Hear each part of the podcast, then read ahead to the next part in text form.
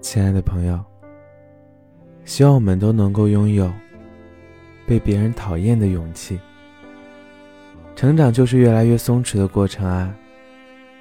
这几年在我身上变化很明显。怎么说呢？就是对追求认同感这件事情的欲望会变得越来越低。以前我好面子，怕自己被误会、被曲解。现在发现，我们不需要和所有人打得火热，也不用紧绷着那根弦，为自己证明什么。这些其实也不是很重要啦。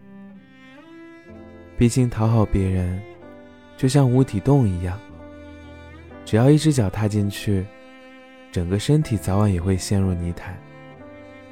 换句话来说，要想活得不那么拧巴。首先就要正视自己的感受啊。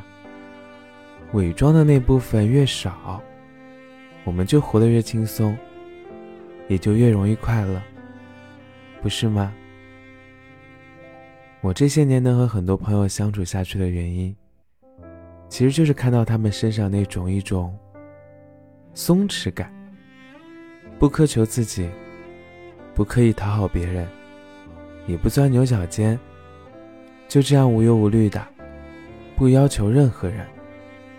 所以我现在的心态就是，做好自己，然后对得起自己的情绪。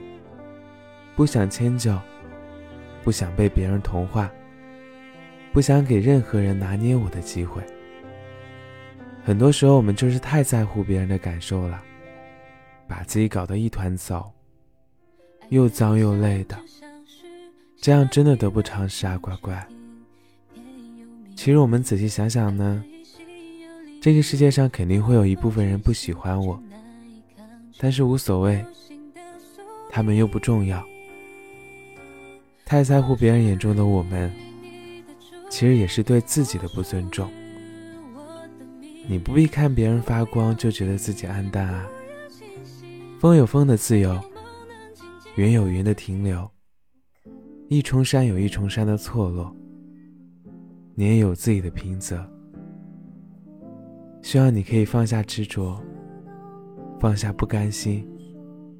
从今以后呢，只负责精彩自己的人生。往事不回头，未来不将就。你若盛开，清风徐来。